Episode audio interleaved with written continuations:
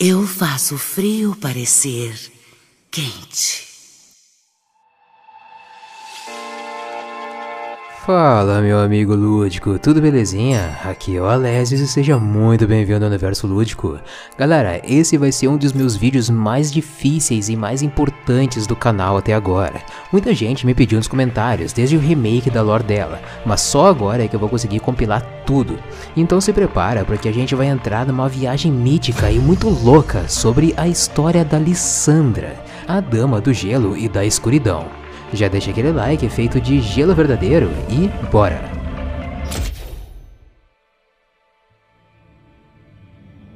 Alessandra é uma das pessoas mais antigas de toda a Runeterra. Para você ter uma ideia, ela existe antes mesmo de Shurima, que foi um dos primeiros impérios de Runeterra. Então ela já vivia ali pelos ermos de Valoran antes mesmo da ascensão do Império do Sol antes de existir ascendentes como Nasus e Renekton, e antes mesmo da queda de Shurima, aquela queda de quando Ikatia invocou o vazio e perdeu o controle de tudo, destruindo a própria Ikatia, matando milhares de humanos, incluindo ascendentes, e até corrompendo os deuses guerreiros. Eu tenho essa história toda explicadinha, resumida, compilada nos seus mínimos detalhes no meu vídeo dos Darkin, Origem, Ascensão e Queda. Vale muito a pena assistir. Mas só para você ter uma ideia do quão antiga é a Lissandra, ela só não é mais antiga do que a origem da própria Freyward, através dos semideuses Zorn, Anivia, Volibear e a irmã Foca.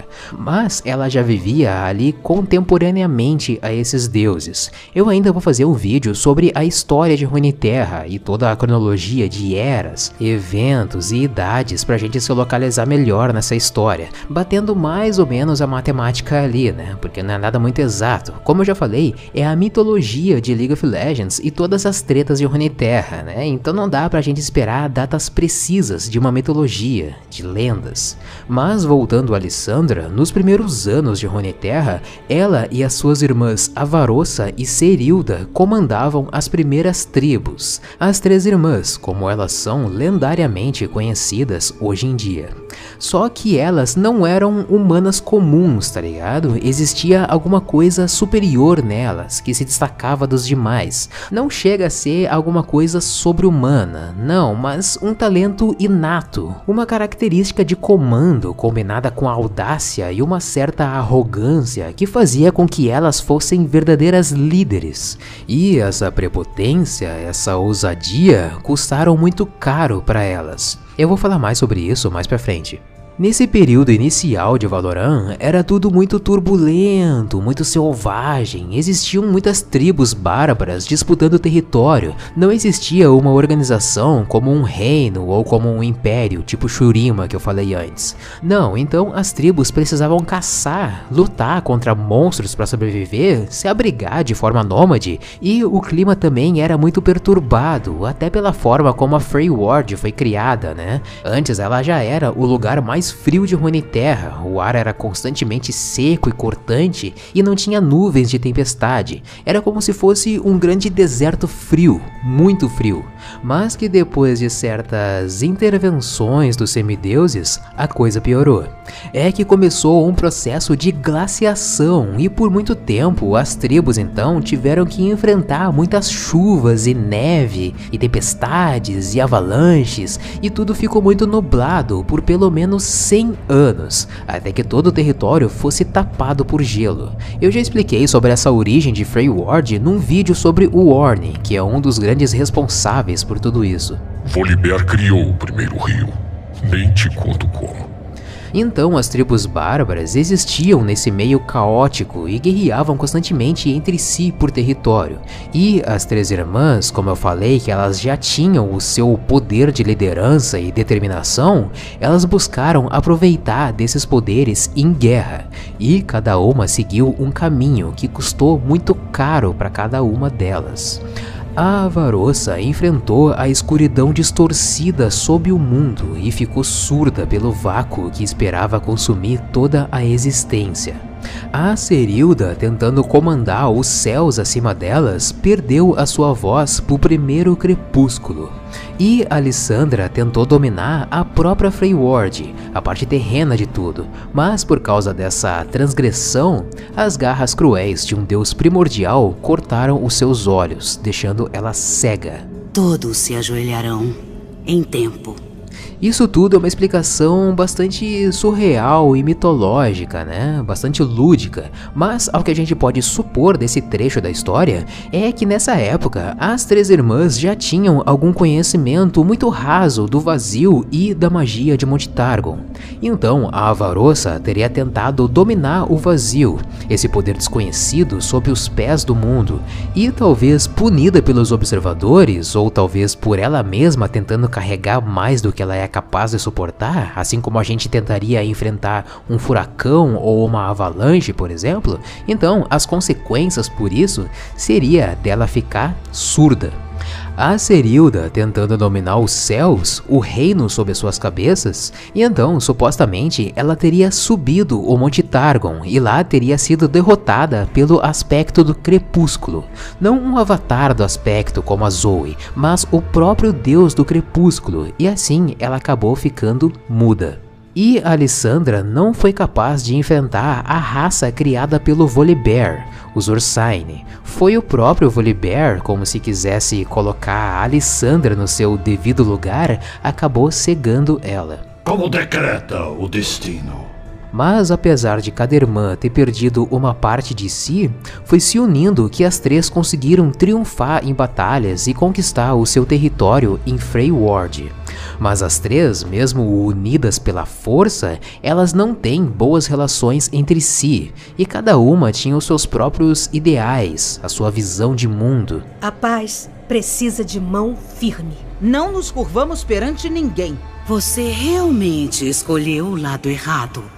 Então o ego bateu ali na hora de liderar, né? E elas se dividiram entre três tribos: os Avarosianos, os Garras de Inverno e os Praiglácios. E essa divisão permanece até hoje com a Ashe, a Sejuani e a Lissandra, cada uma defendendo a posição das suas ancestrais, duras e inflexíveis como o próprio gelo. Aqueles que se opuserem a mim serão perfurados. Alessandra, depois que perdeu a sua visão, ela escolheu caminhar pelos sonhos. A gente pode interpretar isso como ela se tornando uma bruxa, assim como a gente conhece ela hoje, né? A bruxa gélida.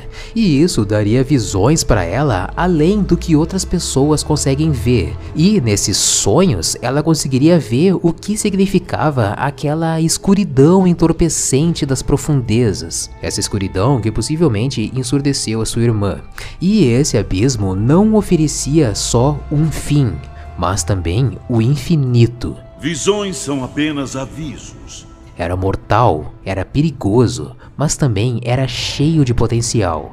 Essa foi a forma como Alessandra fez o primeiro contato com os observadores, e ela cobiçou por esse poder. Muito antes de Ash e Sejuani, antes que a magia estilhaçasse os cumes quebrados, Antes de o deserto engolir Shurima, era o tempo de três irmãs. Naquela época, os observadores gélidos viviam aqui. Eu não sei de onde eles vieram, mas sei que eram poderosos. Os observadores existem antes mesmo de Runeterra. Eles teriam a mesma idade histórica, mais ou menos, que os aspectos do Monte Targon e o Aurelion Sol. E eles vieram para Runeterra desde o seu nascimento praticamente, antes mesmo dos semideuses de Freyward ou antes mesmo da chegada dos aspectos. O Aurelion Sol já tinha ouvido falar deles nos primórdios do universo e até já lutou contra alguma coisa parecida, se não até mesmo contra o próprio vazio em alguma outra forma e em algum outro canto do universo. Nada que um pouco de fogo estelar não resolva. Não existe uma explicação profunda sobre o vazio por enquanto. Ele existe fisicamente e eteriamente, digamos assim, sendo capaz de distorcer a realidade e, portanto, viajar entre dimensões, existindo portais do vazio em todo o canto do universo. E os observadores, os mestres do vazio, eles estariam mais focados em Runeterra justamente pelas runas globais que existem aqui. E os observadores, eles ofereceram um pacto com Alessandra.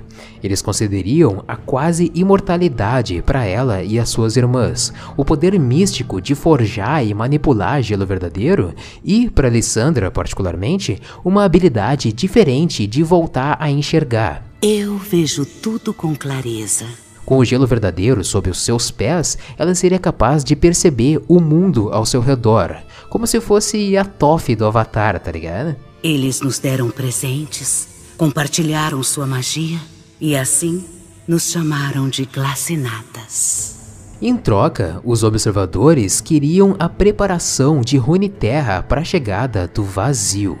Alessandra então fechou esse pacto em nome das três irmãs. Assim, elas e os seus seguidores passaram por um processo parecido com o ritual de ascensão de Shurima e se tornaram glacinatas. Eu sou glacinata. Então elas começaram os trabalhos de preparação para a chegada dos observadores. Possivelmente esses trabalhos sendo essas estátuas de pedra que tem no Rolling Abyss, essas construções, mas sem o abismo e sem a ponte ainda. Eu vou entrar em detalhes sobre o abismo e a ponte mais para frente. Orne cria coisas. Vá falar com Orne.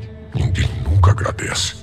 E com o tempo e todos esses trabalhos, a Avarossa e a Cirilda foram ficando cada vez mais indignadas com essa subordinação aos observadores. Como elas não tinham acesso de comunicação com eles, né? Era a Alessandra quem tinha e fazia esse intermédio através dos sonhos. Como se a Alessandra dormisse ou entrasse num transe, acredito eu, daí ela recebesse as ordens dos observadores e quando saía do transe, então ela relatava para as irmãs o que eles queriam então, as duas, elas foram ficando cada vez mais impacientes e também preocupadas com tantas ordens. Não há força em servidão. E ao mesmo tempo que Alessandra tentava acalmar as suas irmãs, a bruxa também tentava pedir tempo para os observadores, adiando cada vez mais a vinda deles para Terra. Desista. É inevitável. Só que a Varossa, especialmente, ela já tava full pistola trigger, tá ligado? Ela alegava que a única coisa pior do que a morte era a servidão, e ficava irritada de imaginar o que o mundo pela qual elas lutaram poderia se tornar com a chegada do vazio. Então, elas tiveram uma ideia. Unidos somos mais fortes. Somos um povo. Ações, não palavras. Sinta o poder do verdadeiro gelo. Bom, como parte de um plano de uma armadilha para os observadores, as três irmãs pediram para o deus da forja abrir um abismo tão profundo que nenhum ser fosse capaz de sair dele caso caísse lá. Esse abismo sendo o Rolling Abyss. Então essa cratera que a gente vê no Aran foi feito pelo Orne. E esse buraco então é a atual prisão dos observadores, que eu vou explicar ainda mais para frente. Primeiro, o Orne abriu o Holy Abyss, mas o abismo era tão largo e perigoso que as irmãs não conseguiram construir uma ponte para ele. Então, elas pediram de novo para o Orne construir a ponte do Holy Abyss, essa ponte que a gente joga em cima. Isso, deixem tudo para eu fazer. Para variar. Feito isso, as três irmãs ornamentaram a ponte com as dezenas de estátuas que elas fizeram para os observadores. Esses ídolos que ficam sentados como gárgulas. Na verdade, os observadores foram muito sagazes em adaptar a sua imagem à cultura freywardana. Esses chifres de carneiro semelhante ao deus da forja e também a principal fonte de alimento das tribos gélidas, né?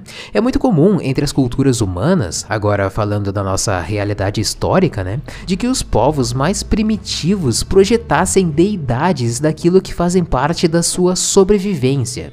Deus jacaré para quem se alimenta de jacaré, Deus dos mares para quem vive da pesca, Deus da guerra para quem vive em conflitos territoriais. Enfim, é um instinto da humanidade criar representações divinas da sua cultura. E os observadores então tiveram essa sacada para serem melhor idolatrados na sua chegada, mas eles não esperavam pela armadilha. A Varosa nos uniu. Ela nos mostrou que valia a pena morrer pela liberdade.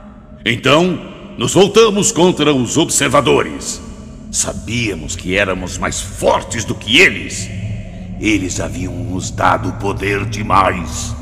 Muitos glacinatas morreram, mas nós continuamos lutando.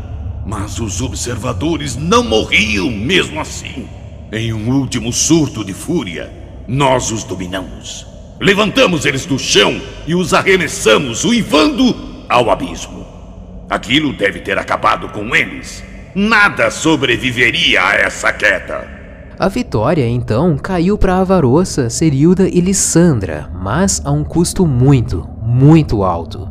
Alessandra, junto dos seus praiglácios, lançaram um feitiço de gelo sobre toda a região da batalha, congelando os observadores, mas também congelando os glacinatas e as suas irmãs, sacrificando e sepultando todo mundo sob uma barreira glacial de gelo mágico que jamais derreteria. Sua morte servirá a um propósito maior. Porém, Alessandra logo descobriu que o gelo verdadeiro não seria suficiente. Os observadores ficaram só adormecidos, mas lentamente corrompendo o gelo verdadeiro ao seu redor, transformando em alguma coisa mais sombria. E agora, eles continuam vagando pelos sonhos da Alessandra com a mesma facilidade de antes e aterrorizando a bruxa gélida em seus pesadelos. O frio adormecerá sua dor. E ela continua fingindo lealdade aos observadores fingindo. Os observadores retornarão. Foi assim que o gelo verdadeiro da Alessandra se corrompeu para gelo negro. E ela, na verdade, está buscando novas formas de fortalecer a barreira mágica que aprisiona os observadores. Não haverá degelo. Ninguém se lembrará deles. Com o passar das eras, Alessandra ficou escondida e liderando os seus pré-glácios mais fiéis que formaram uma ordem e fizeram de tudo para reescrever a história. Tantos segredos enterrados em gelo fizeram com que todos esquecessem daquele evento fatídico de sacrifício das suas líderes. Assim, eles apagaram os observadores da história e ergueram uma religião que cultua as Três Irmãs. Planos dentre planos. Porém, uma profecia que circulava estava além do controle deles. A profecia dizia que um dia a Avarossa e a Serilda iriam retornar para unificar as tribos. Dessa forma, ao longo das gerações, Alessandra procurou por descendentes das suas irmãs e foi matando as suas reencarnações. Já matei tantas rainhas que perdi a conta. Como eu falei, elas não se entendiam mesmo. Alessandra é uma ditadora e ela quer governar sozinha Frey Ward. Todos se ajoelharão em tempo mas ela nunca conseguiu controlar completamente as lendas sobre suas irmãs, da mesma forma como ela também não conseguiu controlar as ameaças presas no gelo verdadeiro. Então as duas tataranetas, digamos assim, das suas irmãs, elas lideram hoje as suas respectivas tribos. Uma idealista comanda os Avarosianos. Eu unirei Freljord. E uma conquistadora comanda os Garras de Inverno. Eu governarei Freljord. E quanto à Ordem dos Praeglácios, eles controlam a cidadela e buscam recrutar qualquer descendente dos Glacinatas, e também adotam órfãos de outras tribos dizimadas para aumentar os seus exércitos. O sangue glacinata já foi bastante diluído e hoje em dia não se tem mais tanto poder quanto antigamente. Antigamente, os glacinatas criavam gelo verdadeiro e forjavam armas com propriedades mágicas especiais. A torre de gelo do Trundle, por exemplo, sai do porrete de gelo verdadeiro dele. A ult da Ashe é uma flecha de gelo verdadeiro que sai do seu arco. A ult da Sejuani é gelo verdadeiro que sai do seu mangual. E sim, a Ashe e a Sejuani são glacinatas. Elas não são humanas comuns, mas com o sangue diluído, hoje a habilidade delas cabe a empunhar e se aproveitar de armas feitas de gelo verdadeiro. Um humano comum que empunhasse uma arma dessas com certeza morreria congelado. Cuidado com isso aí. Gelo verdadeiro é muito poderoso. Mas voltando aos praiglácios, a cada ano são escolhidos três glacinatas para descerem o Rolling Abyss. Várias outras pontes auxiliares foram construídas até uma certa profundidade do abismo. Elas servem como andares para paradas durante a escalada até o fundo. E o objetivo de descer o Rolling Abyss é explicado no conto O Olho no Abismo. O gelo mágico que aprisiona os observadores acontece assim: nove pilares com escritas rônicas lacram o fundo do abismo, e de tempos em tempos é preciso verificar como anda a condição do gelo verdadeiro. E anda mal, bem mal. Dos três glacenatas que desceram, só dois voltaram com vida. Um dos pilares perdeu as suas escritas rúnicas e por ali está escapando uma fração do poder dos observadores. Essa energia negra com tons de roxo que corrompe o gelo, a carne e tudo mais que pudesse alimentar. Reza a lenda também que esses pilares foram construídos com a mágica dos Yeti, há muito tempo esquecida. Possivelmente esses pilares já são auxiliares do gelo verdadeiro para segurar a barreira. E agora a Alessandra tá buscando pelas lendas Yeti de novo para consertar o pilar corrompido. O Yed poderia ser um aliado poderoso caso os observadores voltem. O cristal que tá com o Nunu e o Willamp é uma das chaves para a segurança de Terra. Eita, acho que a Lissandra tá brava comigo. Mas não vou deixar ela te machucar, Willamp. E agora a bruxa gélida observa com cuidado a situação. Não faz parte dos planos se unir com as descendentes das suas irmãs. Não, a bruxa é uma ditadora ela quer governar Freyward sozinha. Eu recuperarei a grandeza de Freylord. Ela reconstruiu a sua imagem e a sua história com muito esforço e agora ela quer o louvor de vencer os observadores mais uma vez e sozinha. É Rony Terra contra o vazio e Lissandra contra todos. O mundo começou em gelo e em gelo terminará.